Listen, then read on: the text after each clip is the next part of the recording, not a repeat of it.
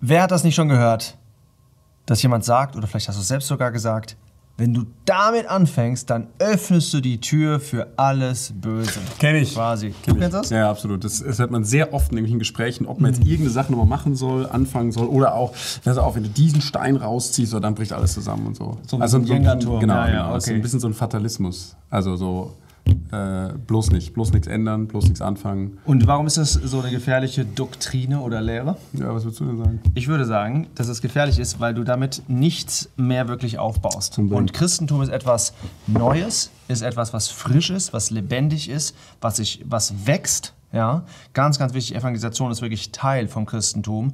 Und äh, der Herr hat zum Beispiel gesagt, neuer Wein in neue Schläuche. okay, ja, genau. Ganz, ganz wichtig, dass, das, dass, das, äh, dass es wachsen kann. Und wir haben öfters so, denken wir, das Konservativsein, dass das so ein bisschen so die, wie sagt man, Default Position, also dass es so grundsätzlich erstmal das Richtige ist. Und das ist ja immer das alte Bewahren erhalten. Genau, Ja? der alte Wein ist immer besser. Ja, genau. Und es ist im Endeffekt nicht, wirklich nicht gut. Ja. Ähm, ich sage immer so, Konservative haben immer recht. Weißt du warum? Weil wenn du sagst, wir machen es besser nicht, kann niemand hinterher ankommen und sagt, du hast falsch gemacht. Ja, ja, genau. Deswegen haben die per se, also hier auf der Erde auf jeden Fall immer recht. Mhm. Aber das ist jetzt natürlich himmlisch gesehen und geistig gesehen überhaupt nicht so. Weil auch etwas auszulassen ist eine Sünde. Ja? Ja, Die Sünde ja. des Auslassens. Meros, ja, im Alten Testament, verflucht sei Meros, denn es ist dem Herrn nicht zur Hilfe gekommen. Er hat etwas nicht gemacht. Also man kann eine Sache nicht machen und Gott findet das wirklich schlimm. Ja, ein, ein Auslassen einer Sache ist wirklich schlimm. Und dieses, diese Lehre kann dazu führen, dass man immer Angst macht, weißt du? Dass man, und die Bibel sagt ja, wer auf die Wolken schaut, ja, der wird nie sehen. Also Unbedingt, es total, gibt diese, es gibt dieses Problem des Nichtstuns, ja. Äh, so, und deswegen wollen wir kurz darüber sprechen. Ja, also das ist erstmal gut, sehr gutes allgemein als Prinzip, was du gesagt hast. Ich hau jetzt den nächsten äh, Nagel rein, indem ich mal in die Kirchengeschichte gehe. Wenn dieses Argument stimmen würde, ja, also wenn du das jetzt anfängst, dann geht alles den Bach runter, dann öffnest du die Tür und so zum Bösen. Ähm, dann hätte es, ich fange mal vielleicht in der historischen, in der richtigen Reihenfolge an, dann hätte es äh, keine Reformation gegeben. Also, was Luther gemacht hat, äh, du gehst da als halt ein Mönch hin und äh, hinterfragst die etabliertesten Sachen ever, die du dir vorstellen kannst, und knagelst die an die Tür da, ja. Äh, hätte es nicht gegeben, wenn du sagst, hier bloß nicht, jetzt kommen, wir müssen schon bei den grundsätzlichen Sachen bleiben, die wir gelernt haben und so. Und du siehst in Genf im Museum, in dem Reformationsmuseum, da siehst du am Ende im letzten Raum, äh, siehst du, dass im Endeffekt gesagt wird, die Reformation hat dazu geführt, dass wir jetzt Feminismus haben. Die finden das natürlich sehr gut. Ja. Aber im Endeffekt erkennen sie an, dieser Prozess hat Luther im Endeffekt angestoßen. Ja, oder die genau. Reformation, Calvin. Und äh, jetzt könnte man sagen, ja, dann besser doch nicht Reformation. Genau. Ja, genau.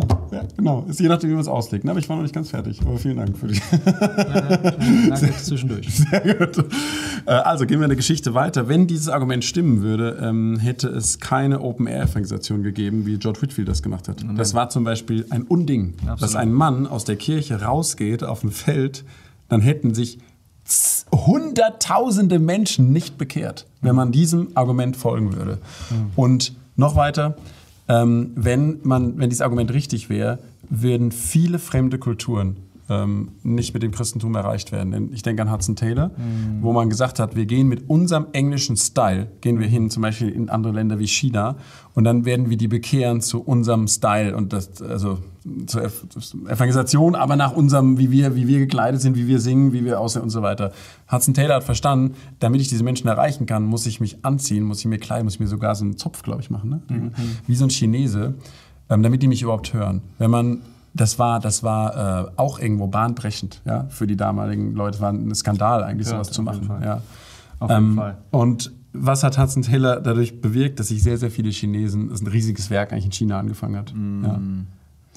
Das Argument, auch vielleicht, wenn man mal in die Bibel schaut, zwei Geschichten äh, fallen mir dazu ein, zwei, wo genau dieses Argument auch gebraucht wird und überhaupt nicht von geistlichen Menschen. ja.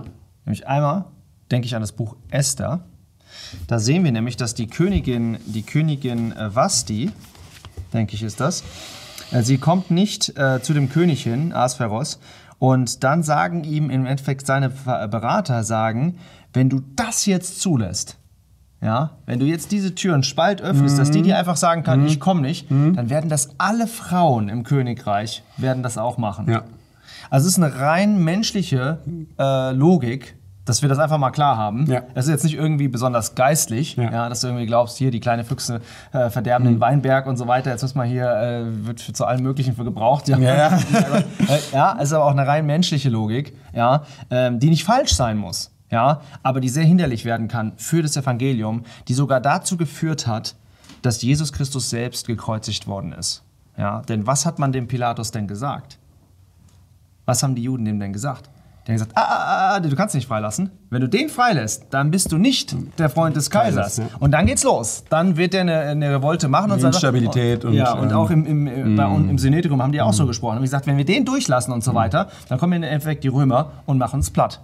Also es ist was sehr, sehr Fundamentales, ja, dass wir da, dass wir Angst haben, äh, dem Wirken des Geistes wirklich nachzugehen, weil das immer etwas ist, was uns in neue Zonen bringt, was uns, was neue Barrieren aufgreift, ja. Jerusalem, Samaria, die ganze Welt. Das Evangelium will einfach raus. Und die ganze Geschichte der Evangelisation, das war immer eine, eine Geschichte der, der Kreativität, aber auch des Mutes und des in andere Bereiche überzugehen, aus der Komfortzone rauszugehen. Unbedingt. Es gibt Ja. keine Evangelisation, ohne dass wir aus unserer Komfortzone rausgehen und dass wir manchmal Sachen wagen. Und einfach sagen, ich weiß es nicht hundertprozentig, aber ich bin mir sicher, dass der Gott das will. Aber menschlich gesprochen ist es gefährlich. Übrigens, das berühmteste Beispiel aus der Kirchengeschichte geht ungefähr zurück ins Jahr, äh, lass mich überlegen, ähm, 2018, ja, ungefähr, Januar. Ähm, Das ist interessant. Ich dachte genau das Gleiche. da, hat, ich dachte, genau, da, hat dieses Projekt hier begonnen und das ist auch was Neues gewesen. Okay, das war ein Joke. Ähm, aber es war trotzdem interessant, Ja, ja. es war trotzdem interessant, dass man sich dachte, ja, du dachtest ja auch, okay, wie wird das jetzt sein Ja, und so weiter. Man spricht darüber. Ja, es war ein bisschen strange. Ja, es wird gedacht, okay, wirklich in so eine Kamera und so ja, weiter. Ja. Und es war im Endeffekt, bis jetzt war es auf jeden Fall sehr, sehr segensreich. Ja, ja, preis den Herrn. Amen. Wirklich. Und in der, in, der, in der Bibel, im Neuen Testament, gibt es ja auch so Situationen, zum Beispiel, dass einfach eine, ähm, es entsteht einfach manchmal, ähm, dadurch, dass man mit dem Herrn lebt, entstehen manchmal neue Situationen. Und dann muss man üben, wie kann ich das jetzt mit dem Herrn machen? Also, dass man nicht einfach dann nur sagt, ja, jetzt, jetzt, machen, jetzt ändern wir gar nichts, sondern wir ertragen uns jetzt da zu Tode oder irgendwie sowas. Nee, sondern es kann sein, du musst jetzt einfach Initiative ergreifen, was Neues machen. Zum Beispiel ähm, haben sich viele Menschen bekehrt, ja, und dann gab es halt auf einmal Probleme zwischen denen. Ja, wie geht denn das jetzt mit der Versorgung? Ähm, die, da da gab es Streit auf einmal in der Gemeinde ähm, mit dieser Bedienung der Tische in Apostelgeschichte 6. Und ähm, dann haben die Apostel das gesehen und dann haben die gesagt, okay, wir machen jetzt was Neues. Die, wir, wir rufen jetzt mal die Jünger dazu und sagen, pass auf, wir müssen kurz erkennen, ähm, hier gibt's Streit. Wir müssen aber weiter das Wort predigen. Ähm, und deswegen müssen wir jetzt was organisieren. Wir müssen ein paar Leute aussuchen, die sich jetzt speziell um diese Sache kümmern. Ja? Und diese Organisation, die war zum Beispiel sehr gut. Jetzt könnte man sagen, ja, aber man sieht ja auch, wo das ganze organisierte Christentum hingeführt hat. äh, in so einen Machtapparat und so, wo man hinterher äh, Leute abgeschlachtet hat. Und das führt mich zum nächsten wichtigen Punkt. Dass man eine Sache missbrauchen kann, heißt noch nicht, dass ihr Gebrauch halt generell schlecht ist. Übrigens leben wir auch sonst im ganzen Leben nicht nach diesem äh, Prinzip. Also medizinisch würde es zum Beispiel null Fortschritt geben, wenn jeder sagen würde, aber äh, es haben halt auch Ärzte Juden äh, zu äh, ver ver- vergast oder zu irgendwelchen Sachen missbraucht. Ja? Jeder setzt Kinder in die Welt, obwohl er weiß, dass diese, dieses Kind potenziell Genau. verloren gehen kann. Genau. Ja, es ist Genau. immer ein Riesen. Also immer ein Risiko. Ja. Und das, das führt mich zum, sehr super, ja, zum, jetzt kommt dann noch ein nächster Punkt, nämlich das. sage ich auch. Ja, warum? Weil dieses Leben, wo man immer in dieser Sicherheitszone sein will, ist ja eigentlich, macht ja manchmal Glauben auch unmöglich. Also, dass du irgendwo was wagst, ähm, wo du halt sagst dem Herrn, ich mache jetzt was Neues und ich möchte da drin neu erleben, wie der Geist mich führt. Das wird ziemlich stark ausgeblendet, wenn du nur nach Schema F und Erfahrung gehst. Dann brauchst du das eigentlich gar nicht. Ja. Und man muss ja mal sagen, äh, Petrus, was war das für eine dumme Sache, dass du aus dem Boot gestiegen bist? Ja, wenn man das anfängt, stell dir vor, jeder will jetzt aus seinem Boot raussteigen, wo das hinführen würde. Wenn der Petrus das nicht gemacht hätte, ich habe jetzt nochmal nachgelesen, es hat nicht der Herr zu ihm gesagt, sondern der Petrus hat einfach den Herrn gesehen und hat dann gesagt, Herr, wenn du es bist, befiehl mir, zu dir zu kommen. Dann hätte der Petrus nie erlebt, dass ein Mensch auf dem Wasser laufen kann. Auf, im, und für uns diese riesen Glaubenslektion erteilt. Ja?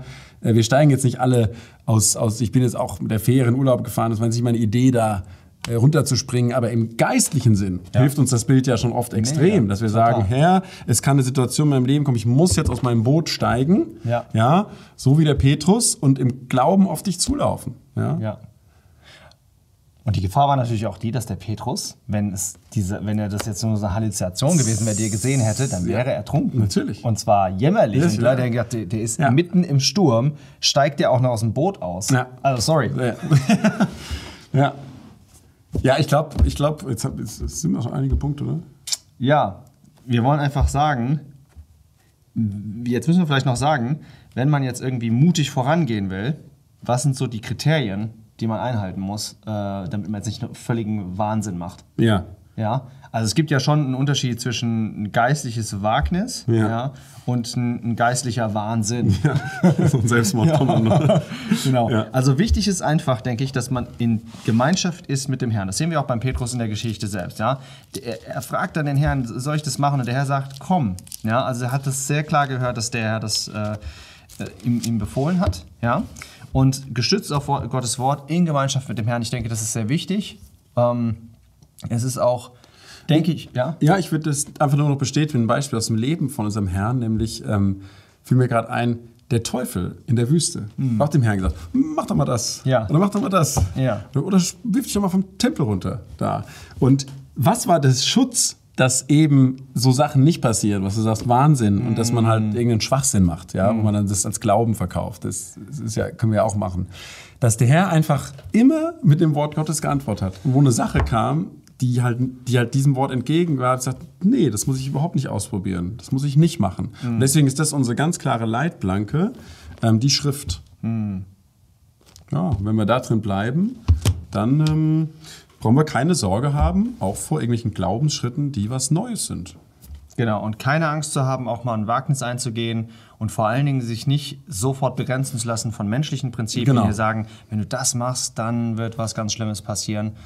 Das kicken wir mal auf Seite und bleiben wieder beim Wort Gottes. Und das Wort Gottes zeigt uns doch sehr mutige Männer und äh, die durch den Heiligen Geist wirklich sehr, sehr krasse Sachen gemacht haben. Und Ja. das wollen wir doch. Wir wollen da wirklich krasse Sachen erleben mit Gott. Ich hoffe, du auch und ich hoffe, das Video konnte dich ermutigen. Ciao.